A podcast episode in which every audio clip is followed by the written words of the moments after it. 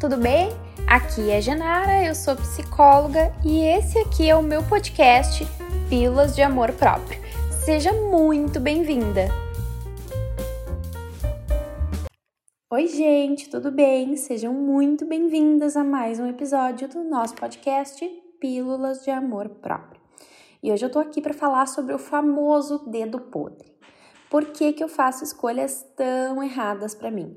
Por que, que eu só atraio esse tipo de pessoa indisponível ou que não, não tem nenhuma compatibilidade comigo?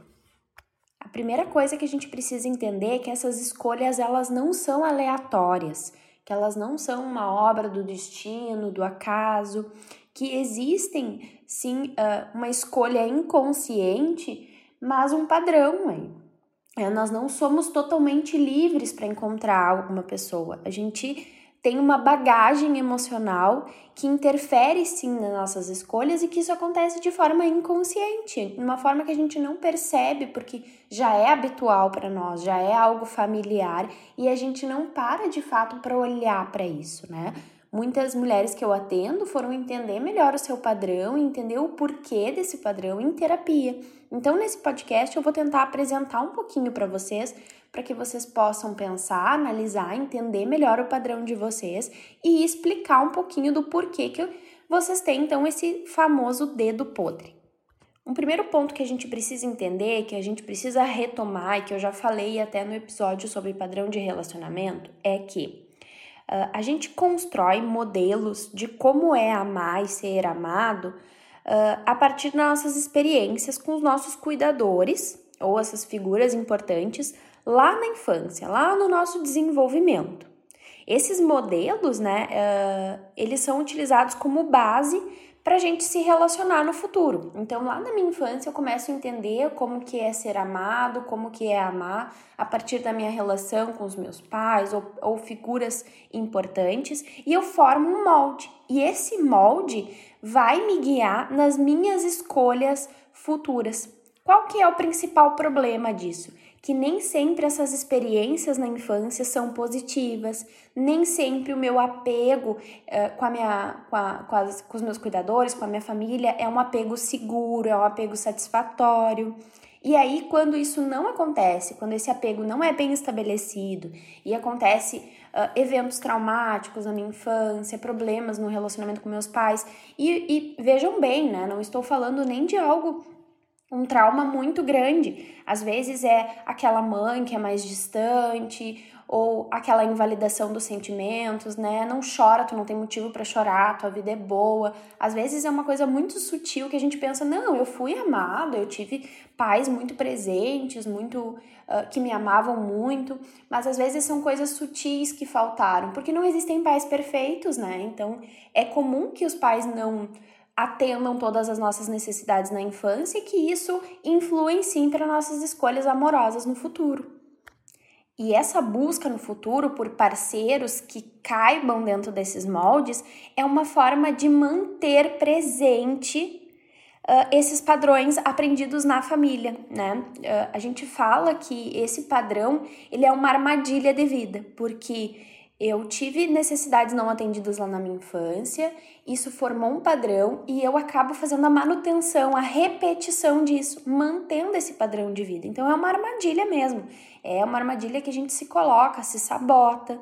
E aí eu quero que você, nesse episódio eu quero ensinar para vocês para vocês tentarem entender e aprender um pouquinho de onde que vem o padrão de vocês e qual é esse padrão. Outra coisa que é importante de vocês compreenderem é que quando eu conheço parceiros que se encaixam nesse molde, nesse padrão, sempre vai existir uma química maior. E é por isso que talvez tu se atraia por pessoas tão disfuncionais. E aí eu, eu vou dizer para vocês tomarem cuidado com a pergunta que vocês fazem. Eu recebo perguntas nas caixinhas de perguntas no Instagram, às vezes que são assim: por que, que eu só atraio pessoas assim? E essa não é a pergunta certa, é porque eu só eu só me atraio por pessoas assim, não porque eu atraio pessoas assim. Eu me sinto atraída por esse tipo de pessoa. Por quê? Porque ela tá dentro do meu padrão, porque ela tá dentro do meu molde. Então, toda vez que existir uma pessoa dentro dessa configuração, a minha atração vai ser maior. Talvez já tenha acontecido contigo de tu conhecer uma pessoa super legal, super diferente das experiências que tu já vivenciou, uma pessoa que é mais gentil, mais amorosa, mais disponível, e tu não conseguir sentir atração por aquela pessoa. Por isso, porque ela não faz parte do teu padrão e tu sempre vai sentir uma química maior por pessoas que estão dentro desse molde, que às vezes esse molde é muito disfuncional. Então essa repetição de escolhas aí frustrantes e ruins que a gente conhece por dedo podre é isso, é uma busca por aquilo que já é conhecido e que acontece essa química. Para te entender um pouquinho mais sobre os teus padrões, tu pode fazer a seguinte pergunta para ti mesmo: Quais foram os teus maiores incômodos nas relações com os teus cuidadores, com os teus pais ou com as figuras que fizeram o papel dos teus pais? Quais eram as características deles que mais te causavam sofrimento? De repente, tu pode tirar um tempo, pausar aqui o podcast, pensar sobre isso, anotar que comportamentos, que atitudes, que sentimentos uh, mais dolorosos ou mais incômodos vinha da tua relação com os teus principais cuidadores, com os teus pais, com as figuras mais importantes. Às vezes pode entrar um irmão aí, avós. Então pensa um pouquinho sobre isso. E depois tu pode pensar quais características do seu último relacionamento fazem, ou dos seus últimos relacionamentos, né, fazem você sentir o mesmo sofrimento ou um sofrimento parecido que esse que tu sentiu nas relações com os teus cuidadores. Se precisar de um pouco de tempo, pausa o podcast, pensa, reflete. É importante, se tu quer descobrir o teu padrão e ter relações mais saudáveis, tu precisa fazer esse exercício, né? Tu precisa pensar nisso. Então pausa um pouquinho e pensa. E eu vou te dar um exemplo mais prático para ficar mais claro e mais fácil de entender, tá? Esse é um dos exemplos mais comuns que eu atendo no consultório e eu vou criar uma história hipotética aqui, juntando todos esses fatores para mostrar para vocês, tá? Eu vou criar uma pessoa hipotética, então vamos dizer que é a Joana, tá? Uma pessoa hipotética. E a Joana, ela teve um histórico de rejeição familiar. A Joana era muito criticada, o, né, o pai ou a mãe, independente de qual dessas figuras, mas eram muito críticos com ela, tratavam ela sempre como alguém não boa bastante, né? Era aquela coisa do, ah, tirei um 9,5 na prova. Ah, mas deveria ter tirado 10, né? Ai, olha só, fiz tal coisa. Não faz mais do que a tua obrigação. E quando faz algo ruim, supervaloriza aquele, aquela coisa ruim, né? Torna ela muito maior. Então, esse foi o histórico de vida da Joana. Na vida adulta, a Joana tem esse molde de amor, entende? De como é amar e ser amado pessoas críticas, ela se vê como alguém que é defeituosa, que não tem tanto valor, ela tem vergonha de si mesma, porque sempre foi muito criticada, e aí ela se envolve com uma pessoa que é rígida, que é crítica demais, que sempre faz ela se sentir não boa o suficiente da mesma forma que ela se sentia lá na infância. Essa pessoa que ela se relaciona sempre faz com que ela se sinta que ela não é tão suficiente na relação, ela não merece tanto, ela não é boa e ela reproduz essa mesma sensação. Então, tu entendeu o que eu quero dizer com essa reprodução que acontece dos nossos modelos lá da infância? Né? As sensações elas se repetem apesar das relações serem diferentes. Então, o namorado da Joana faz com que ela se sinta da mesma forma que, ela, que os pais faziam ela se sentir lá na infância, uma pessoa defeituosa, sem valor, que não era boa o suficiente. E aí quero dar um segundo exemplo, porque também é, é algo recorrente nos meus atendimentos, casos de muitas pacientes, que é o de abandono. Vamos pensar numa segunda pessoa hipotética só para eu ilustrar para vocês. Vamos falar da Luana. A Luana teve uma infância com pais muito instáveis, muito indisponíveis também, né? O pai tinha problemas com álcool, a mãe tinha depressão e ela acabava ficando muito tempo sozinha. Então, por exemplo, quando chegou no momento da pré-escola, ela começou a ir no colégio e ela sentia muita ansiedade de separação, porque ela tinha muito medo desse abandono, ela se ficava no colégio chorando muito, se sentia abandonada. Então, no histórico dela, sempre teve presente a sensação de estar abandonada, de desconexão. E aí, quando ela vira uma pessoa adulta e vai se relacionar, ela conhece o namorado dela, que é uma pessoa extremamente instável também uma pessoa que vive viajando, que vive saindo com os amigos e, e, não faz questão que ela esteja junto, que em função do seu trabalho passa muito tempo longe e ela sempre sente essa sensação de abandono dentro da relação. Aí ela acaba lidando com isso de forma a ser uma pessoa super controladora, ciumenta então, ela repete esse padrão familiar. Eu acho que com esses dois exemplos vocês vão ter um pouco mais de clareza para entender. Então, para um pouquinho para refletir, né, sobre os teus últimos relacionamentos. Qual que é a familiaridade entre eles? Pega aí os teus últimos três relacionamentos e tenta observar o que que essas pessoas tinham de parecido.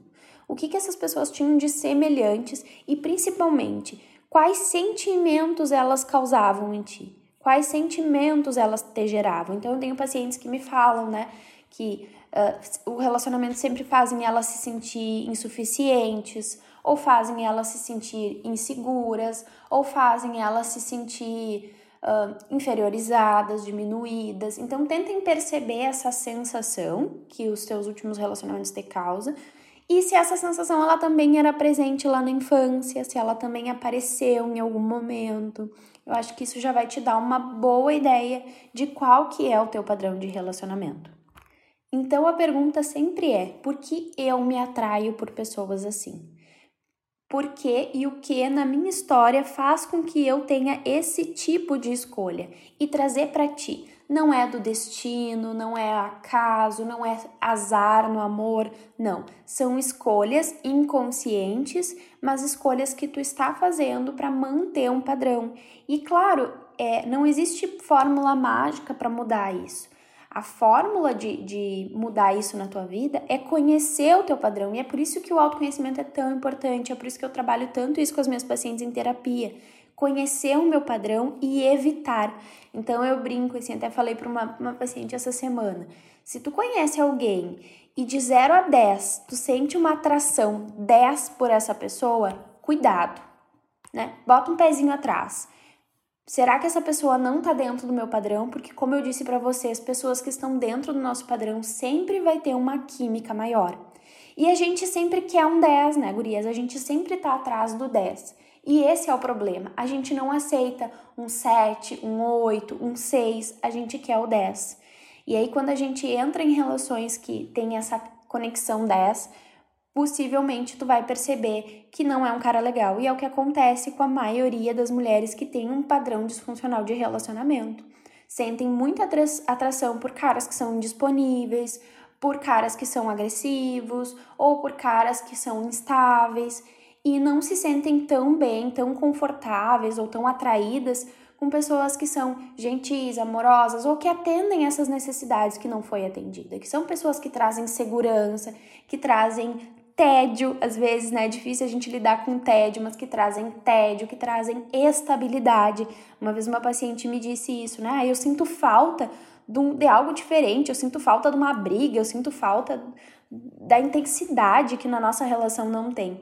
Mas por outro lado, a relação dela tinha muita estabilidade, tinha muita segurança, e isso era estranho para ela. E esse é o ponto. Talvez hoje, se tu se pegue em uma relação fora do teu padrão, tu vai estranhar, vai ser diferente. Então é importante tu se acostumar que, que, que esse novo relacionamento ele pode sim à primeira vista ser desafiador, ser assustador, desconhecido, mas que ele pode te levar a um relacionamento mais satisfatório, mais estável e que te ajude a crescer. Então, tolerar esse desconforto inicial do desconhecido, porque entenda, esse padrão bom, esse cara que te trata bem, ou essa mulher, né, que te trata bem, que é diferente do que tu sempre encontra nas relações, é desconhecido para ti. O teu padrão familiar não foi esse. Tu não conhece isso. Então, óbvio que num primeiro momento vai soar estranho, vai, vai ser desconfortável, não vai ser tão atrativo, mas é aí que tu precisa dar uma chance para esse relacionamento. Isso é, é algo que eu também quero que tu te pergunte o quanto tu tem estado disposta e aberta para relacionamentos diferentes. Porque às vezes esse padrão ele é tão específico, ele é tão específico que ele chega a ter características físicas em comum. Então a pessoa tem até um molde físico, né? É, é, engraçado de ver, às vezes, com pessoas próximas mudando de relacionamento e mantendo o padrão de aparência muito parecido de um relacionamento e outro, porque é assim que se configura um padrão, inclusive com características físicas. Então, tu tá aberta a se disponibilizar por pessoas diferentes, pessoas que te gerem sensações diferentes, que te tratem de forma diferente Muitas vezes a gente não está porque está apenas nesse piloto automático dessa escolha inconsciente. Além disso, um ponto muito importante para mudar isso é cuidar da tua autoestima. A nossa autoestima ela envolve um senso de merecimento, de dignidade, do quanto eu mereço ser amada, do quanto eu mereço me sentir segura numa relação. E se eu não vejo isso, se eu não tenho uma autoestima bem estabelecida, eu vou diminuir o meu filtro de escolhas, entende? Eu vou escolher qualquer pessoa, porque eu entendo que qualquer pessoa que me demonstrar afeto é isso aí, é isso aí que eu vou ter, eu não mereço muita coisa mesmo. Então, melhorar a tua autoestima, trabalhar para melhorar, para te ver como uma pessoa digna, merecedora de amor, que tu merece um relacionamento que é estável, que é seguro, e também entender o teu padrão e fugir dele. E aí, um último ponto que eu quero trazer para vocês é quebrar um pouco a idealização que vocês criam, que nós criamos sobre as relações, né? De estar buscando sempre esse 10. Então, eu quero um relacionamento onde eu me sinta amada, segura, feliz o tempo todo, em que a pessoa consiga suprir todas as minhas necessidades a gente cria uma idealização perfeita de relacionamento e de parceiro também. E isso leva a escolhas frustrantes, isso leva a frustração dentro do relacionamento. Então eu vejo muitas pacientes que às vezes estão num relacionamento que trazem segurança, que são apegos seguros, que trazem uh, o sentimento de amor, de valorização, mas se apegam a pequenos detalhes e para tornar esse, esse relacionamento insatisfatório. Ah, mas ele não é desse jeito. Ah, mas ele não faz isso quando eu quero. E bom entender que as pessoas são diferentes e que o teu relacionamento não tá ali para satisfazer todas as tuas necessidades, que isso não existe, que isso é uma idealização. Hoje eu entendo que no meu relacionamento tem várias coisas que não me satisfazem 100%, porque ninguém nunca vai satisfazer ninguém 100%, mas por outro lado, tem pontos que valem a pena.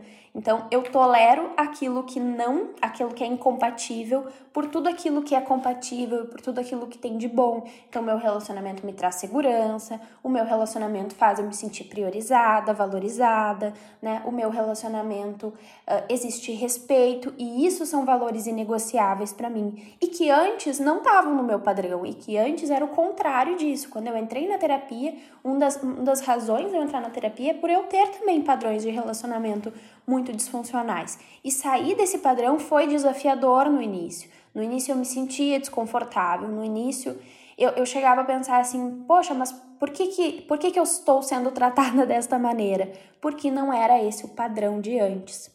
Então foi desafiador, mas hoje eu consigo ter uma relação feliz, satisfatória, não perfeita, mas estável e que me faz crescer e evoluir. E eu espero que tu consiga também construir isso contigo mesma e com a tua relação hoje ou com a relação que tu possa vir a ter. Certo? Espero que vocês tenham gostado, espero que esse episódio ajude vocês e até a próxima.